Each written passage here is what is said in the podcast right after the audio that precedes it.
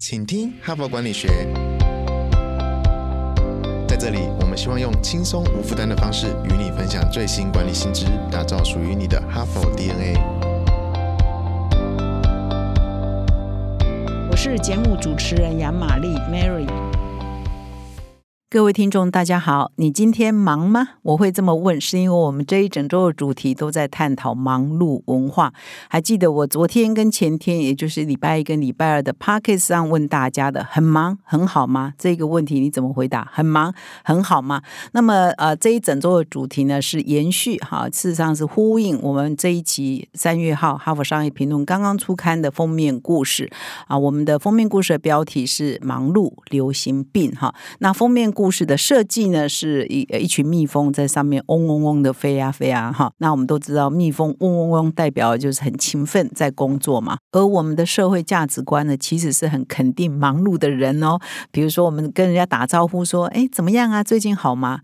绝大多数人都会说：“哦，好忙哦。”那他这个是下意识的回答，就是说，因为一直习惯回答别人很忙，代表自己很有价值嘛，代表自己的在公司的地位或者是在公司的价值是很高的，所以就忙得马不停蹄嘛，哈。很多人听到你说哎很忙啊，他可能就会回答你说忙是好事哈，代表还有价值哈。这也是常常我跟别人的对话了哈。但是很少人会提醒你说哦，你要注意健康哦，你这么忙要注意一下身心健康，注意一下有没有生活跟工作平衡。很少人会做这个提醒啊，多数人是肯定啊忙是好，代表是很有价值的哈。讲到这里，我也反省一下，我好像也是常回答别人我很忙哈。从从现在开始，我要尽量改掉这个回答哈。好，那么我昨天呢跟前天已经分享了这一期《哈佛商业评论》三月号的封面故事《忙碌流行病》。那么今天呢，我要接下来再找另外一篇文章跟各位分享。那这篇文章呢，标题叫《跟压垮你的工作说放手》哈，就是不要让工作压垮你。那怎么做呢？就是我们今天要分享的主题。就多 Monday 哈帕的工商时间，哈佛商学院成功人士必经的五百堂个案修炼，现在台湾就能体验。决策者每天数十到数百资讯不足的决定，HBR 为此导入台湾企业情境沉浸式的个案，提高您的决策胜率。五十个以上跨产业领导者齐聚，强化您的决策思维。第八期领导者学程席位倒数中，早鸟还享七五折优惠哦！现在就到说明栏点击报名，成为成功领导者的一员。在这里呢，我也要跟各位听众分享，我们节目呢已经开启了赞助功能。如果你觉得我们节目呢对你很有帮助，支持我们的节目呢，请到说明栏点击赞助连接，就可以支持我们，赞助我们，感谢。好，那么接下来呢，我要开始进入今天的文章的分享。这一篇文章的标题呢叫“跟压垮你的工作压力说放手”。那么这一篇文章的作者呢，事实上我在 Podcast 里头已经分享好多篇他的文章啊。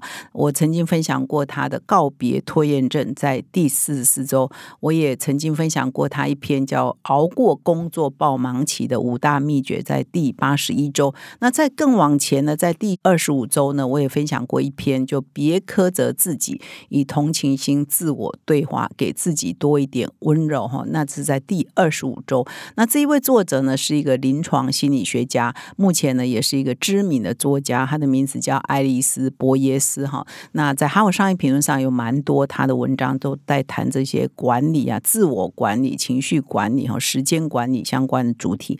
那么今天呢，这一篇文章就是跟压垮你的工作压力说放手哈。它最大的特色，爱丽丝·博耶斯就是他会提供很多 tips 啊，很多小 people 了。哈，说哎，你可以这样做哈，听起来呢都好像稀松平常，好像就是很小的事情，很小的观念的改变。可是呢，它可以产生很大的效果哈。所以我每次看他文章都说，嗯，这个不是很小的事吗？就改变一下想法，改变一下作息的习惯，改变一下这个，比如平常这个上班的路线，好像就可以产生很大的效果哈。所以我们今天也来听听看他怎么说哈。那文章一开头呢，他就提到说，其实绝大多数人啊都不想要工。工作过度哈，即使他非常喜爱他的工作，即使他觉得他做事情非常有意义，但是如果让人们可以选择的话，绝大多数人还是希望可以兼顾他的，比如说他的私生活，比如说他有一些兴趣，他有一些爱好，他有一些家人要陪伴等等。绝大多数人还是希望可以平衡，但是为什么很多人就是做不到呢？甚至很多很多人都还是肯定这个超时工作、过度工作的价值呢？那就是。是因为我们先天上我们在被这个环境给制约了，我们的价值观呢，我们的态度呢，其实也是被别人所形塑的哈。所以我们要怎么来改变呢？事实上是有一些策略的啊。那么第一件事情呢，他这边提到就是说，你第一件事要先建立正确的价值观，也就是说，我们的社会哈，我们生活在这样的职场环境底下，已经先天上哦，好像贴了一个标签，就是过度工作是好的，是代表你是有价值的。我们首先要颠覆这个概念，就是先建立正确价值观，就是过度工作不是成功的必要条件啊，这是第一个价值观，我们要先建立的。也就是说，当然勤奋工作、努力工作是必要，但是不是过度工作，也就是啊，每个礼拜六、每个礼拜日、每天晚上一到五都加班到三更半夜等等啊。如果你每天是这样的话，那你可能就要检讨了。所以他这边举的是过度工作哈。那么爱丽丝·博伊斯，也就是这一篇文章的作者。他本来是一个作家嘛，啊，他也常常在出新书。那他就举了一个他自己的例子哦，就是说他在写这篇文章之前呢，也遇到另外一个。作者啊，也是蛮重要的作者。那那一位作者就跟他分享说，他最新呢也出了一本新书。那现在 podcast 也就是像我们这种节目的形式哈，很风行嘛。所以为了宣传他自己的新书呢，这位作者呢就上了很多很多的 podcast 的节目。那他就讲了一个数字，比如说三十个、二十个。那这个数字呢，就让这一篇文章的作者爱丽丝·博伊斯就觉得心里很介意，就说，因为他自己也出书嘛，他本人也出书嘛，他就觉得我没有上那么多，他怎么？怎么上那么多？我是不是少上了？人家如果可以上二十个，我怎么才上五个啊？所以呢，他就焦虑好几个小时，当天都很焦虑，一直在想，我是不是太少上 podcast？我是不是应该多上几集？哈，为了宣传自己的新书嘛，哦，所以他就一直耿耿于怀。这篇文章的作者就自我检讨说：“我不应该耿耿于怀啊。”就是我本质上，我就价值观就不是崇尚要过度工作的啊，也就是说，他对自己说啊，就是说我那位朋友认为过度工作是成功的必要条件，但我不相信这一点哈，所以我们要先确认自己的价值观，要笃定啊，我不要呃看到别人哎，好像我我现在相信这个了，我不要过度工作，我要 work smart。可下一刻你碰到另外一个人哦，工作非常超时，那比如说同样出新书，他上多少个广播节目，他上多少个。Podcast 节目，他做多少宣传，就让你紧张，觉得那我是不是做太少？我是不是要赶快做很多？那这种价值观就非常动荡嘛，哈，没有坚定嘛，哦，所以呢，他第一步就说你要先坚定你的价值观，就是过度工作不是成功的必要条件，你必须要先坚定，而不是一天到晚在动摇，受别人动摇，哈，那这样子你就容易陷入过度工作的困境，容易陷入那个情境，容易被诱发去过度工作。那么这。第一步的价值观建立，跟他第二点要讲的很重要，就是说为什么可以坚定这个过度工作不是成功的必要条件的原则，就是说你必须要找对方法。把事情做对，把事情做好，把效率提升。那所以呢，你的成就啊，你的成功与否，跟你花的时间多寡就没有关系哦，而是你是不是花对时间做对事情才是有关系的嘛？哈，所以这第一步跟第二步是要连在一起想的哈。所以延续他刚刚讲的，哎，对啊，我的朋友上一百个 parkes，那我现在也要上一百个 parkes 吗？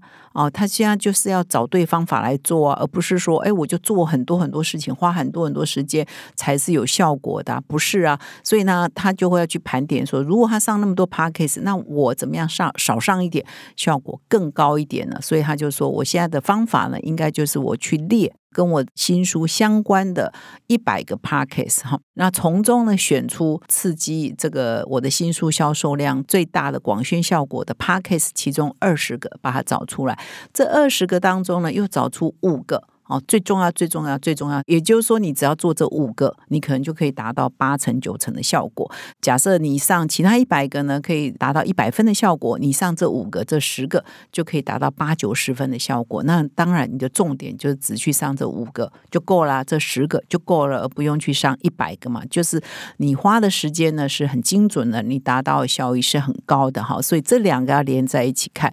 第一，你不要相信过度工作就是成功的必要条件。第二，前提是你必须要做对事嘛，哈，最少的时间做最大的效果啊，这个你就要花时间去思考、去磨略啊，然后减低你这个忙忙忙的这个陷阱。那么第三点呢，就是这边提到这一点，我觉得也很棒，就是拒绝忙碌的文化呢，你要改变你的呃时间的分配呢，要专注于你的专业相关的更深层的目标以及你的专门的记忆。那这边有一段文字哈，我可以跟各位分享。他说，忙碌的文化的行为跟语言通常不会带来优异的成就。能带来优异成就的，常常是去追求更深层、更个人层次的目标，例如知道跟理解重要的现象，解决复杂的问题，或对社会产生正面的影响。哈，这些事情呢，才是你更深刻的，可以培养你技能的，培可以培养你专业的，可以建立你价值更重要的事情。那么第四种方法呢，是向榜样学习哈。那这里呢，作者鼓励各位听众啊，读者呢，可以去找说，你这个行业里啊，不一定是你们公司啊，也不一定是你的长官，可以是行业里头有没有什么榜样？这个榜样是行业里头很重要的人。啊，那他的成功方式不是靠嗡嗡嗡哈忙忙忙过度劳累啊创造出来，他是不是有一些工作的技巧？他是不是有一些思维的方法？也就是不用精疲力竭就能有好表现？他有没有一些什么 people 啦，或者是有一些 know how，或者是有一些作为可以启发你的？其实你也可以去找同业内的榜样，你就会比较安心啊。你就说，不然很多人会很担心说，哇，人家工作十四个小时，我只工作十个小时，我。是不是要再补上那四小时？你会有这样的焦虑？就像这篇文章的作者一开始提的，就是说，哇，我的作者朋友呢，都上那么多的 podcast，我才上那么几个，那我会不会赶不上他？我的效果会不会赶不上他？所以，我们就会被别人呢给我们压力，我们就要多做一点啊，多花时间。但是，事实上，多花那些时间，是不是可以产生你希望的效果？是存疑的啊。所以呢，你可以在同业内找你的榜样。那你这个榜样就是说，不用过度工作，也可以创造高绩效。有没有这种榜样？你可以跟他学习。那么第五点就是他特别提醒说，忽略过度工作的要求啊，就是可能有一些同事，甚至有一些长官会要你这个下班后啊，或者是假日啊，一定要强迫啊要做哪一些事。事实上，你可以很有技巧的回应哈。他这边也提了一个例子，就说啊，有一个同事啊，在下班后可能蛮晚的发信给你，那比如说他半夜十点发信给你，半夜十一点发信给你，那你呢立刻就回了哈。事实上，你就是。在鼓励别人呢，半夜发信给你，因为你立刻都有回应嘛，哈。所以如果你可以的话，其实如果那件事情没有那么紧急的话，你可以隔天再回。当然，如果是突发紧急状况，你一定要立刻回。但是有些事情呢，其实就算你看了，你可能就忍住不要回，要不然你就是鼓励别人呢，要求你过度工作了，哈。所以呢，这篇文章的结论就是，过度工作是你的敌人，而不是你的朋友。当然，我们还是要界定啊，什么叫做过度工作？我们还是啊，像很多主管啊、企业负责人，还是希望员工可以很勤奋、很努力在工作。但是这边讲的是过度工作，也就是过劳了哈。这个我们就不鼓励了哈。所以我们还是要找到对的方法、巧的方法来处理我们的事情，才能够达到最高的效益。那今天的分享就到这里，感谢你的收听。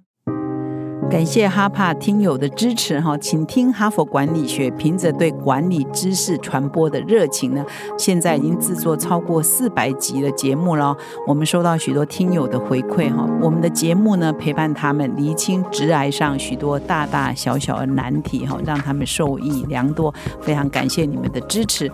如果你也有这种顿悟时刻，如果你欣赏我们的内容，请赞助我们产出更优质的节目，让哈帕跟你长相。左右持续探索管理的新知，请到资讯栏点击赞助连结，donate 我们，让哈帕陪伴你走过人生挚爱的关键时刻。赞助的听友们也请留下你的姓名、联络信箱跟电话，让我们有机会呢未来回馈你。